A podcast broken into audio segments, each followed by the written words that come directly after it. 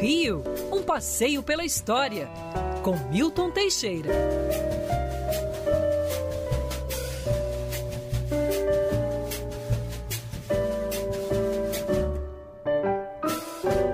Quando chega nesse horário, a gente toca essa vinhetinha, eu já é um sei. é que a sexta-feira chegou a hora da gente respirar, ter aula de história. E professor Milton Teixeira, hoje a gente vai falar e vão dizer que eu tô puxando sardinha pro meu lado, porque vamos falar de Jacarepaguá, o melhor bairro da história do Rio de Janeiro, professor. Bom dia para você. Bom dia, Agatha. Bom dia, Pinho. Bom dia, família Band. E bom dia, ouvintes. Bom dia. Nossa, Jacarepaguá é um bairro em constante mutação. É um bairro da zona oeste do Rio de Janeiro. Ele fica entre o maciço Tijuca e o maciço Pedra Branca. Agora, é um bairro que, como eu disse, né, nos últimos tempos tem se dividido em mini bairros e até perdido terreno para a Barra da Tijuca. Tem muito lançamento imobiliário sendo feito em Jacarepaguá, o neguinho dizendo que é Barra da Tijuca. Mas seja como for, Jacarepaguá, outrora, era toda a Barra da Tijuca e o que é hoje Jacarepaguá. Era uma coisa imensa, sendo que a Barra da Tijuca era baixada de Jacarepaguá. Em 1594, nós tínhamos um governador do Rio que era meio ladrão, Salvador Correia de Sá, e ele dá a própria, a, toda Jacarepaguá para si próprio e bota no nome dos dois filhos, Martim e Gonçalo. Naquela época, governador do Rio de Janeiro e bandido eram a mesma coisa. É, o Martinho desenvolveu mais a sua área, criou engenhos de cana e depois de algum tempo, no século XVII, a filha dele doou essas terras aos monges beneditinos. A Barra da Tijuca pertenceu toda aos monges de São Bento desde 1648 até 1898. Tudo aquilo pertenceu aos monges. Eles perderam aquilo por, por pobreza, por, não, não, não pagaram empenhos, perderam para o Banco de Crédito Real, e aí é outra história, senão eu vou me perder na história da Barra da Tijuca. Mas Jacarepaguá, é, não, Jacarepaguá, é, Jacarepaguá rainha, professor. Barra da Tijuca nadinha. Pois é, já, é, pertenceu a Gonçalo de Sá, que se juntou à família Benevides, que deu origem aos Viscondes de Asseca. No século XIX surgiu a Praça Visconde de Asseca, que o pessoal achava muito comprida de pronunciar, acabou virando Praça Seca. Tem nada a ver.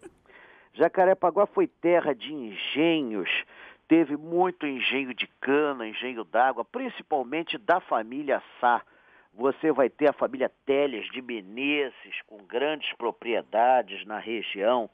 E tem uma, uma, algumas coisas curiosas, inclusive lendas, como por exemplo, é, Largo do Tanque, agora estão espalhando aí a história que aquilo era local onde as lavadeiras do imperador lavavam roupa. Isso é coisa. Verdade, de... eu recebi isso, professor. É mentira, então? É mentira, isso é gente. coisa de emissora que não tem professor Milton. É, ainda bem que a gente verdade, tem. Eu achei que era por isso que era tanque até.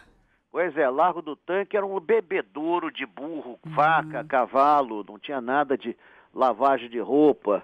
Como também a Pechincha, onde tem o cemitério e onde tem vários conjuntos agora, onde mora meu enteado, Paulo César, o melhor é, fisioterapeuta de Jacarepaguá. Ali, pechincha, porque tinha um mercado, que o pessoal pechinchava os preços, não tem nada assim demais. Agora, curioso é que Jacarepaguá foi durante muito tempo marcado pela colônia Juliano Moreira, que era a colônia de malucos, de psicopatas. É, essa colônia, que aliás é tombado, os prédios são tombados, deu origem até à música de carnaval. Brum, tô neurastênico, brum, preciso me tratar, senão eu vou para Jacarepaguá. Mas Jacarepaguá era lugar também onde você arrumava mulheres bonitas.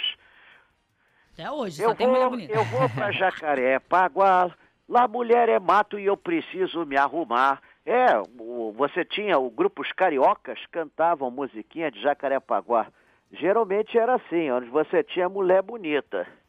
Mas a, a, a coisa era assim, freguesia, por causa da freguesia de Nossa Senhora da Pena, surgida em 1661 e ali também tem a, a, igreja de Nossa Senhora do Loreto, Sim. que é o padroeiro dos aeronautas. Tem uma história engraçada de que a casa da Virgem Maria voou lá da, lá da, da, da Palestina para a Itália. Então por isso que ela é padroeira dos aeronautas. É, aqui isso acontece isso com a construção do governo, mas ou da milícia. Mas lá a casa voava e, e voava inteira. Parou na Itália, tem lá a Basílica de Nossa Senhora do Loreto, que envolve a casa, e aqui também, a padroeira dos aeronautas. Jacarepaguá, portanto, tem toda essa diversidade, é um bairro que, que não para de crescer e que não para de se transformar. Ele está se dividindo em vários subbairros, né? Apesar de ser uma a, a região administrativa só, ele está se tornando outros, está tá parindo outros bairros da cidade. O local é imenso, né? E permite-se a isso.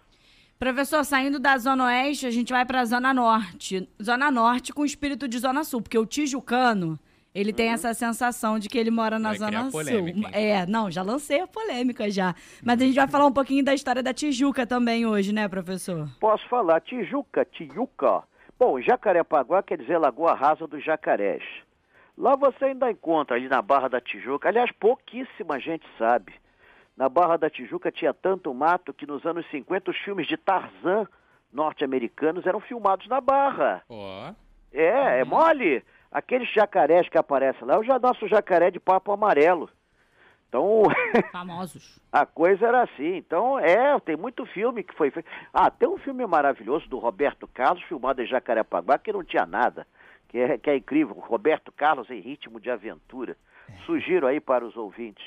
Mas voltando aqui a Tijuca, Tijuca herdou seu nome de Jacarepaguá, porque lá é que tem a Barra da Tijuca. Tijuca, Tijuca, quer dizer lodo, lama, já que a Baixada de Jacarepaguá era muito lodosa.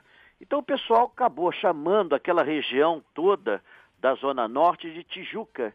Tijuca no século XIX, do século XVIII e XIX, era Andaraí Pequeno. Andaraí Pequeno. Era uma área de matas, de florestas, que só se preservou na parte mais alta, porque foram replantadas. A floresta da Tijuca foi replantada.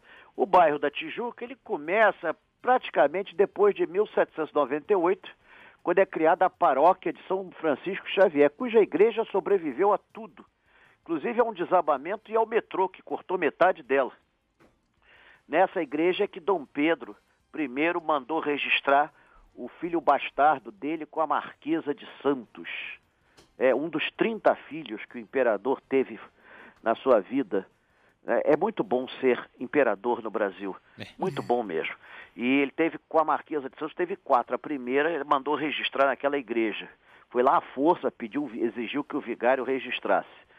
Você tem a Tijuca, ela começa no século XVIII com grandes engenhos, no século XIX se torna uma área de café.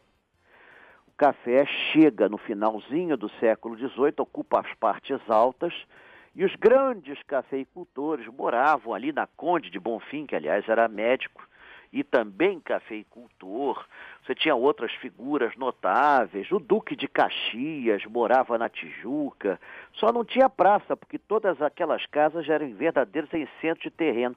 A grande praça da Tijuca, a Praça Sans Penha, que homenageia o presidente argentino que nos visitou, Roque Sans Penha, foi criada em 1909 nas terras, no jardim da casa do desembargador Isidro.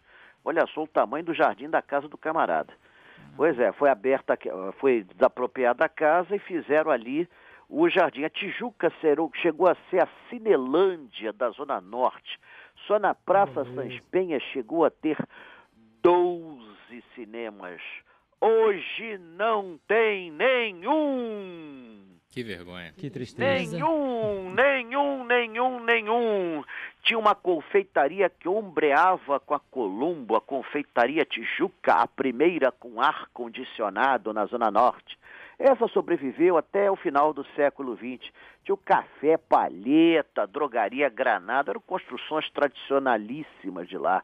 A Praça Sans Penha teve um crescimento espetacular nos anos 70 e o metrô só ajudou a estimular isso e a acabar com os cinemas. Para você ter uma ideia, um dos maiores cinemas do Brasil, o cinema Olinda, com 3 mil lugares, tinha, virou um shopping center.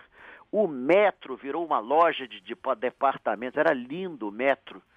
É, você tinha o América, tinha, olha, tinha tantos cinemas espetaculares ali. Eu cheguei a frequentar alguns, era bacana aquilo.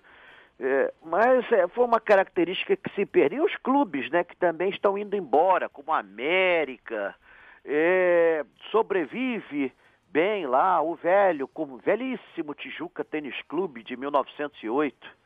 Está lá firme e forte, onde Noel Rosa estreou pela primeira vez num show solo tocando uma embolada. Ô professor, por falar em música, é, Tijuca também revelou aí grandes escolas de samba, né? Felipe, que é um amante aí do samba, ah, Unidos é? da Tijuca, Salgueiro, tradicionalíssimas, né? Sim, com certeza, com certeza.